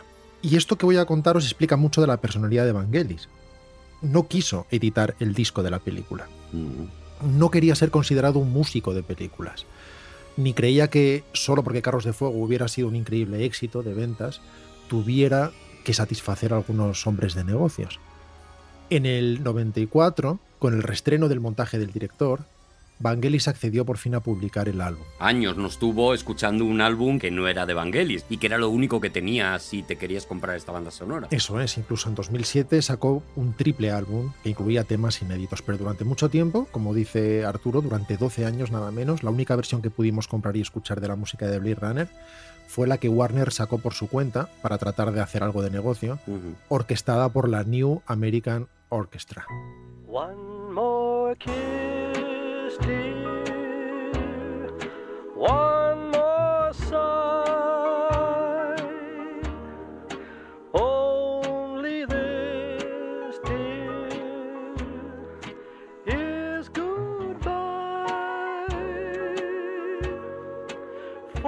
Esto es lo que tuvimos los aficionados durante más de una década. Mm. De hecho, luego era un lío, porque recordéis que el otro día escuchamos Memories of Green, que procedía del álbum See You Later, pero que sonaba en Blade Runner. Cuando volvió a usar Memories of Green, Ridley Scott en La sombra del testigo, en Someone to Watch Over Me, Mm. usó la versión de la New American Orchestra, que es la que no tenía maquinitas alrededor. Así que el círculo se cierra. Quizá un día más adelante, cuando hayamos descansado todos de Vangelis, podamos contar con detalle y de forma específica cómo fue el proceso de elaboración de esta banda sonora en concreto. De momento, vamos a escuchar esto.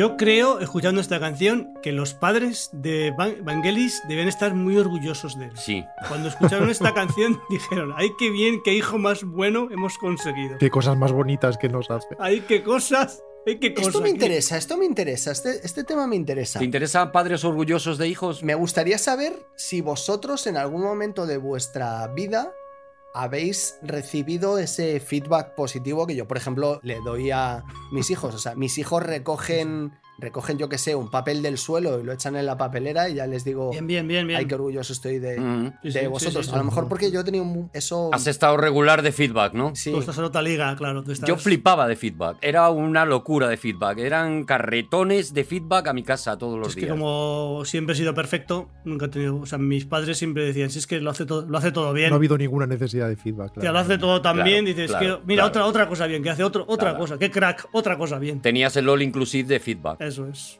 Cuando acaba su trabajo en Blade Runner, se enfrasca en la composición de la música de Missing, Desaparecido, la estupenda película de Costa Gabras, griego también, con Jack Lemmon y Sissy Spacek. De nuevo, la música no va a dar lugar a un disco, aunque este bellísimo tema, muy simple y delicado, muy inspirado, muy frágil, vería la luz en el 89 como parte de su álbum Themes, temas. Vangelis tiene ideas sobre la composición casi filosóficas. Para él, la música no es entretenimiento, sino que forma parte de una ciencia. Considera que, el mundo está lleno de polución sonora, y cada vez más, y que la música popular es parte, o al menos la mayoría de ella, de esa polución, que él percibe en esos discos diseñados con ansiedad para ser éxitos, precisamente ese miedo y esa presión de tener que construir un éxito. Y el resultado es música poco sincera, música que no expresa cosas, que no sale de un lugar real y que se comunica con el mundo diciendo cosas, eh, con su propio lenguaje específico, sino que es fundamentalmente ruido. Y él considera que la música tiene que ser precisamente eso que se abre paso a través del ruido y que empieza a ordenarse para generar determinados sonidos. Y el hecho es que predica por la práctica, desesperando a sus casas de discos y a las productoras con las que colabora. En 1983 vuelve a colaborar en Private Collection con John Anderson, cuyo timbre de voz Javi adora. Bueno,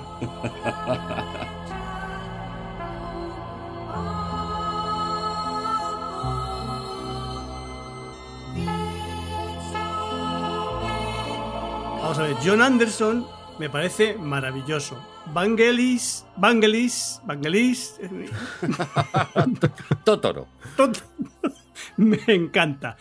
Juntos también me encantan, pero, la- pero si fuera en vez de con John Anderson con otro, me gustaría más. ¿Sabes? Es, es- no sé que he intentado quedar bien, Qué pero no lo- cuidadito has no lo he conseguido. Ha quedado muy claro, Javi. Entre el 83 y el 84, su vieja casa de discos, la RCA, comienza a inundar el mercado de diferentes recopilatorios con sus discos antiguos. Esto es muy típico. Cuando un artista abandona un sello, el sello empieza a sacar recopilatorios a saco para aprovechar y para tratar de hundir. Pero es muy raro. La- Es muy raro porque las compañías de discos, las editoriales, son gente muy respetuosa y, Muy y maja. solo quiere el bien de sus autores y de sus músicos. Es muy raro esto, ¿eh? que quiera ganar tantísimo dinero. Es muy raro. Cada uno desde la parcela que le toca defender trata de, Claro, de normal. defender su posición lo mejor que sabe. Y en 1985 vuelve a colaborar con Demi Rusos, produciendo para él su álbum Reflection, Reflejo.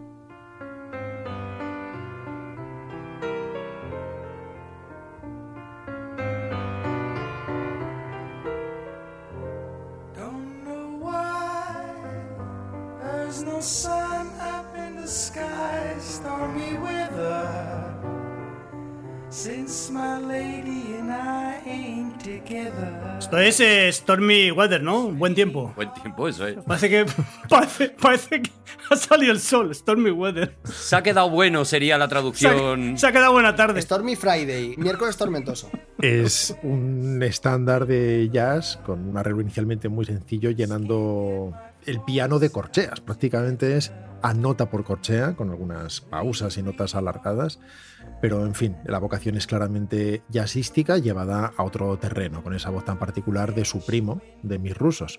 Compone álbumes en solitario, como Soil Festivities, inspirado en la fascinación del niño que mira la naturaleza de las cosas a través de un microscopio.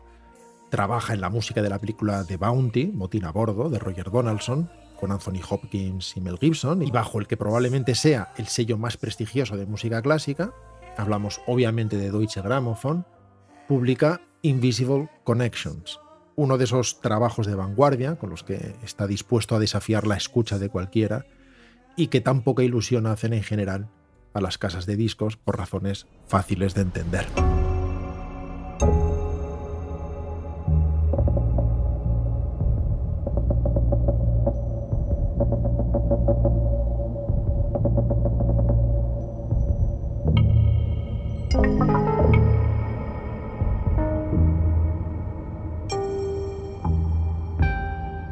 Si esta música la escucha Agatha Christie en el momento que se haya metido 10 mojitos, dice, Dios mío, ¿qué está pasando? ¿Qué me habéis dado? Esta música es música atmosférica, yo no sé, es una sensación que te atrapa, tío, te atrapa, te atrapa físicamente, corporalmente, ¿no? Es una cuestión animal, si me, si me permitís. Pues estaría encantado de escuchar tu definición de esa música. En general, obviamente, la gente no, no, no pone un disco para sentir eso que tú dices porque requiere una escucha activa y, y una concentración absoluta. Y a lo mejor la influencia de algún tipo de, por ejemplo, sustancia. Bueno, ya que estamos. Y en 1986, después del lanzamiento de su álbum Mask, colabora de nuevo con su querida Irene Papas en un álbum muy bello llamado Rhapsodies, Rapsodias, Ah, ¿esa ¿Era la de Mamas and the Papas? La gordita. la- que acabó siendo, si no una despedida en la carrera de Vangelis, al menos un punto de inflexión. Vangelis buscaba una forma de expresarse aún más directa. Rhapsodies se convertiría en el último álbum de Vangelis grabado en los estudios Nemo.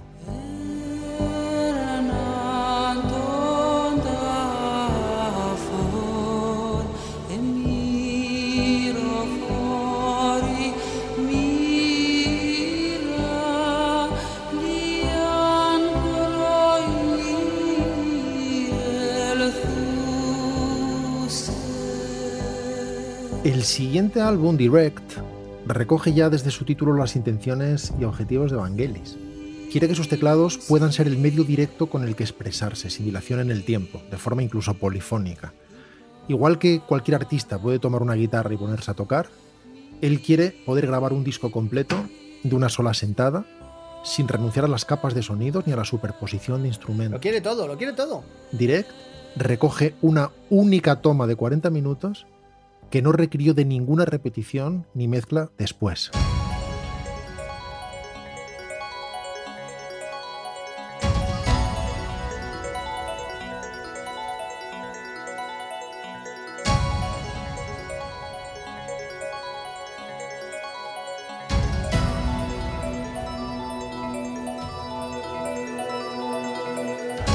Madre mía, Vangelis, madre mía.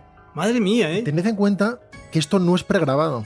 Esto está sonando en directo, lo está tocando. En directo, sí. No está simplemente disparando pistas previas. No, no, lo está ejecutando.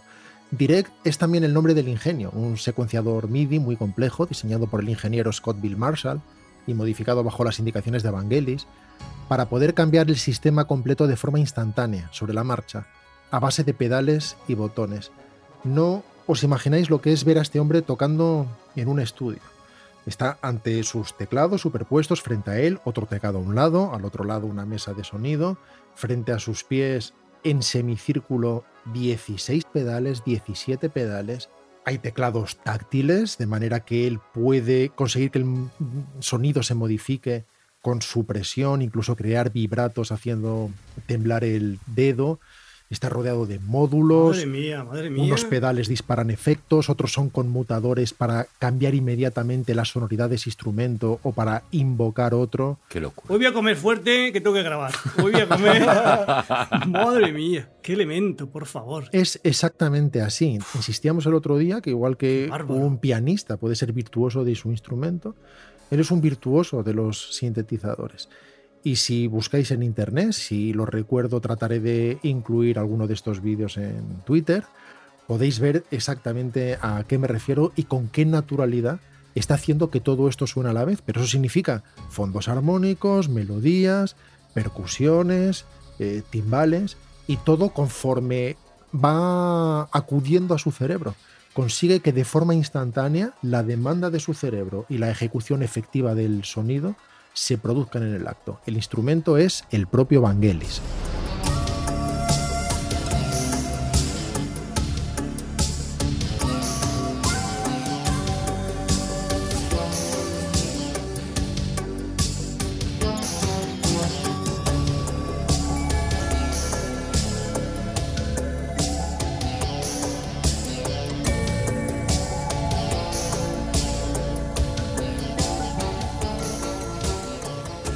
En cuenta que todo esto lo está tocando él. Él eh, puede predefinir durante cuántos compases va a sonar algo, programar sobre la marcha un determinado loop, disparar una reverb o, o contenerla. Una sesión. Lo grabó en una sesión todo esto, ha dicho directo. Lo que estáis sesión. escuchando son 40 minutos de él tocando sin necesidad de regrabar ni montar nada después. Lo curioso es que él cuando graba ya lo hace así en general desde hace muchos años. Y en ocasiones, si tiene que editar algo, cambia esa nota, justo, pero no se preocupa de ello mientras toca. Mientras toca, simplemente está en esa conexión profunda Fluye, con lo que quiere Está fluyendo. expresar. Claro. ¿Tiene una melodía inicial en la cabeza? ¿Está buscando algo? ¿O simplemente empieza a disparar cosas y a partir de ahí? O sea, ¿es un- una impro eh, completa o, o él parte de algo? No, hay un enorme componente de improvisación incluido cuando hace las rondas sonoras. De eso hablaremos más adelante. A veces puede tener algo predefinido y digamos que preparar, predefinir su máquina para que todas esas cosas que él va a invocar estén dispuestas, pero sin saber exactamente qué es lo que va a suceder. Es una de las razones por los que hace tan pocos directos, porque además para él el directo ideal es improvisado y para eso tiene que estar en un estado determinado. Él cuando va a hacer un concierto dedica la mayor parte de su tiempo a tener el estado de ánimo adecuado para cuando el concierto funcione, porque el resto funciona a través de sus dedos y sus pies. Fíjate que es, curioso como mucha gente tiene la música electrónica como algo menor o como algo eh, mucho más barato que una música que se compone con instrumentos tradicionales. Pero claro, tal y como estoy entendiendo yo ahora, él maneja a la vez decenas de elementos y de posibilidades que además va componiendo en directo, haciendo que él- todos los instrumentos, que todas las posibilidades que él tiene a su ritmo estén funcionando como si él fuera a la vez el director de la orquesta y todos los intérpretes de esa orquesta. Es que no tiene nada que ver con otros músicos. A la gente que le gusta la música electrónica, pues le puede gustar a unos ya Michel Jarre, y a otros Kitaro y a otros Tangerine Dream. Y me parece muy bien. Pero lo que está haciendo Vangelis no es tanto tratar de crear sonidos molones y empezar a meterlos en multipistas o desde el mundo del digital empezar a trabajar capa a capa hasta conseguir algo, sino que es otra forma de expresión enormemente intuitiva en la que él no diferencia la electrónica de los sonidos orgánicos o, de los sonidos acústicos. Y cuando los otros músicos ven lo que él hace en directo, cuando les lleva a su estudio, inicialmente en el Nemo, a lo mejor después en los estudios Epsilon de París, que se construyó casi con una forma y vocación de invernadero, entienden lo que quiere decir y por qué diseña todos esos aparatos para conseguir una conexión directa entre su cerebro y la expresión. Sin embargo, la gente se acostumbra a programar de otra manera. Eh, él pide instrumentos que tengan una enorme musicalidad, que resulten amables en esa expresión, mientras que otros músicos simplemente van trabajando, insisto, por capas superpuestas, buscan el sonido, no lo fabrican, encuentran exactamente el que quieren y graban solamente esa pista, desandan. No es lo que hace Vangelis en absoluto. Rodrigo, ¿sabemos si es buena persona? O sea, si salud dice buenas tardes. Hola, buenas tardes, buenas tardes. O sea, si es una persona, digamos, que es razonable o está en este mundo, este mundo, perdóname, enloquecido y absolutamente creativo y se olvida de. Se olvida. Don, don, don Mangeli, que me debe usted 10 libras. Déjeme, déjeme en pa- paz, Ya se lo pagaré, hijo, ya se lo pagaré. Que mi cosa, déjeme de cosas prosaicas a mí No ahora. lo conozco personalmente, pero todo el mundo habla muy bien de él. Es alguien que en general bien, ¿no? no tiene ninguna ansia de exposición pública, no busca la celebridad en absoluto y la gente que trabaja con él dice que es una persona enormemente dulce y que es una gran persona en todos los sentidos, empezando por el físico. Jo, me queda súper bien Vangelis. Voy a empezar a llamarle Vangelis en vez de Vangelis. Y como no podemos dedicar cuatro programas a Vangelis y ha seguido componiendo de forma regular hasta el día de hoy, hace solo unos meses sacó su último álbum, Nocturne, Nocturno, con piezas para piano, vamos a ir rematando, si os parece, con un par de ejemplos de su trabajo más destacado para el cine a lo largo de estos años. Porque en 1992, Vangelis vuelve a trabajar con Ridley Scott.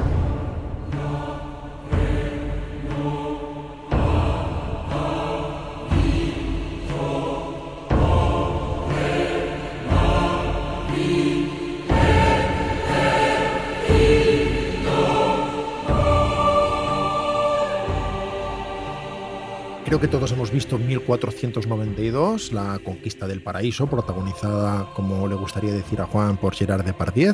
Y melón blando también, ¿no? No, esa fuera de George Pancos Matos, ¿no? En la que hacía de Torquemada. Fue la otra, fue la otra, ah, sí. es verdad, es la otra, es la otra. A nadie le gustó demasiado esta película, a mí me gusta mucho, tiene muchas cosas que, que me gustan. En cualquier caso, en aquella época pusieron a competir la de Ridley Scott con la de Pancos Matos y, y en realidad salieron perdiendo las dos. Sí, hubo empate a cero. Vangelis vuelve a usar su método de composición directa, como hace siempre en sus películas. Todos los directores que han trabajado con él, empezando por Polanski, que trabajó con él, por ejemplo, en Lunas de Hiel, quedan muy fascinados por esa forma de trabajar. Vangelis observa las imágenes del montaje, siente cosas y empieza a tocar. Y empieza a tocar sin más, pero no empieza a tocar con un piano para después rellenar eso. No, empieza a tocar con todo. Directamente, con todo con, con- con los todos los teclados. ya empiezan a sonar las percusiones, empiezan a sonar los fondos armónicos, empiezan a sonar las melodías. Todo y un tambor de Colón que tiene ahí también en el estudio. Nunca mejor dicho. Y claro, sale algo que habría sido diferente si hubiera visto el montaje otro día. Y sobre eso después sí trabaja. Su técnica, por tanto, es la inspiración directa de la imagen.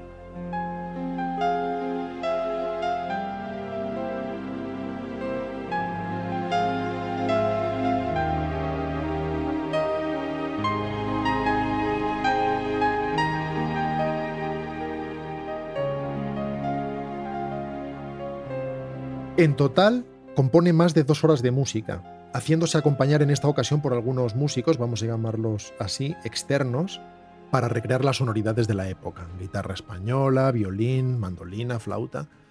Además, en esta ocasión de un coro de voces, no, no sampleado, no por muestras, no sintetizado, sino el English Chamber Choir.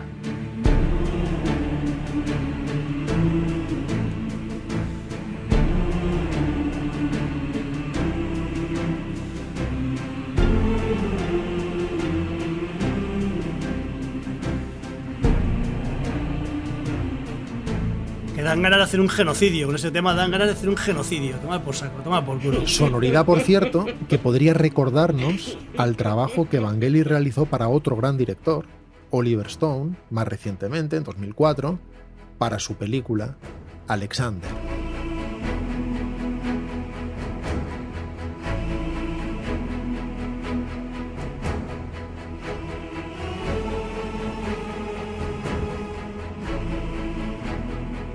Sonido épico y sinfónico, en este caso literalmente, con gran orquesta. Eh, como vemos, abandona en este caso esos sonidos sintetizados con los que a veces arropa la orquesta, pero está acudiendo a instrumentos tradicionales, que seguramente logre mm, su mejor representación en la épica más desnuda de la batalla, que suena sin embargo también menos Vangelis. No por nada malo, simplemente por el color orquestal y por el estilo compositivo, por otro lado, impecable. Simplemente sucede que al contrario de lo que pasa, por ejemplo, en Blade Runner, esto está al alcance de otros compositores.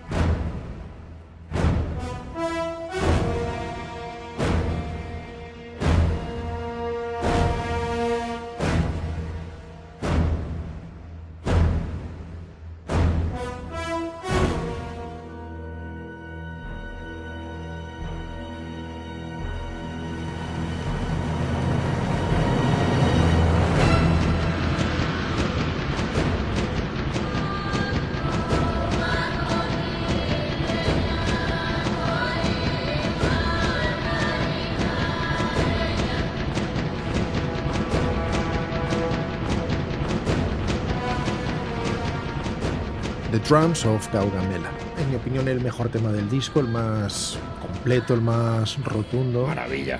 Muy bonito de sonido, de voces muy especial. También pide un poco genocidio, ¿verdad, Javi? Es que empieza con los tambores estos, empieza con los piqueros avanzando, con el pueblo que se está levantando, y luego ya la caballería, el ¡buah! ¡Qué ganas, qué ganas de invadir, de invadir Mesopotamia! Te veo montándote la mesa con los muñequitos, te veo esta tarde con esta música, Javi. La batalla, la batalla de Gaugamela la he jugado en Twitter con, ¿Ah, los, sí? con los- mis, eh, mis- mis seguidores. Sí, sí, jugué tu Gaugamela, jugué. Y dejadme acabar con algo parecido, una reflexión que no sé cómo saldrá. Y vamos a hacerla sobre la música de un álbum intermedio entre 1492 y Alexander, casi un puente en ciertos sentidos. Voices es, de algún modo, el último álbum en que el sonido de Vangelis está conectado con su tiempo. Un álbum muy disfrutable y vigoroso, en el que su sonido, el sonido Vangelis, se percibe como muy reconocible y personal, es indudable, pero precisamente por eso también cada vez más como perteneciente a un tiempo que empieza a ser otro. En el primer tema del disco, por ejemplo, Vangelis, que nunca se repite, suena de algún modo, como sucedía con el coro de Alexander que hemos escuchado hace un par de temas, a 1492.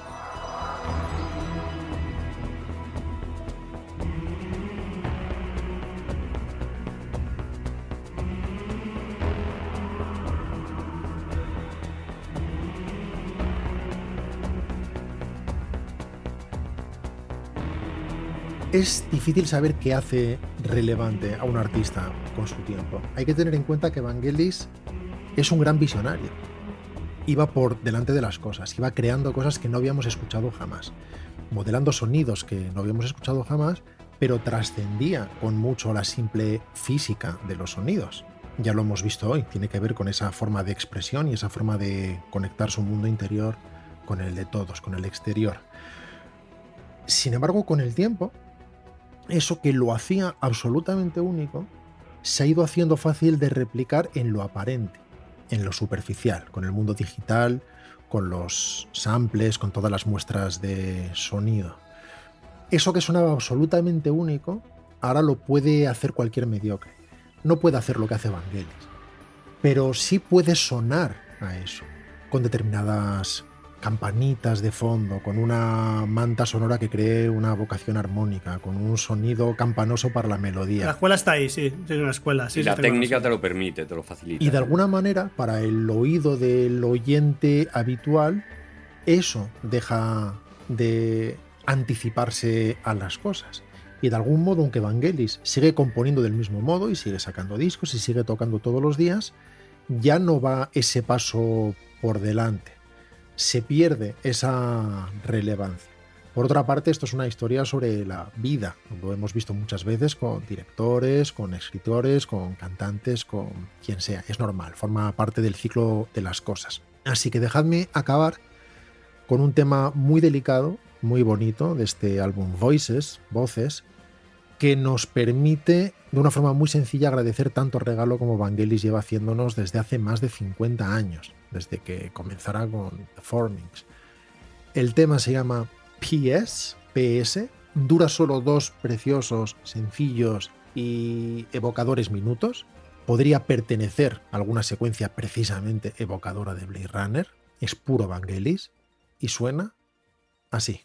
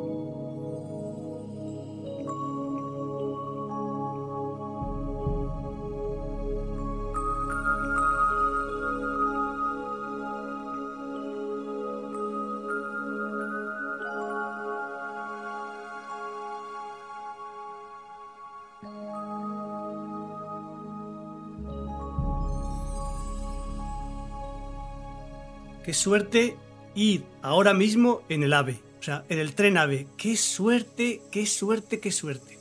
¿Por qué?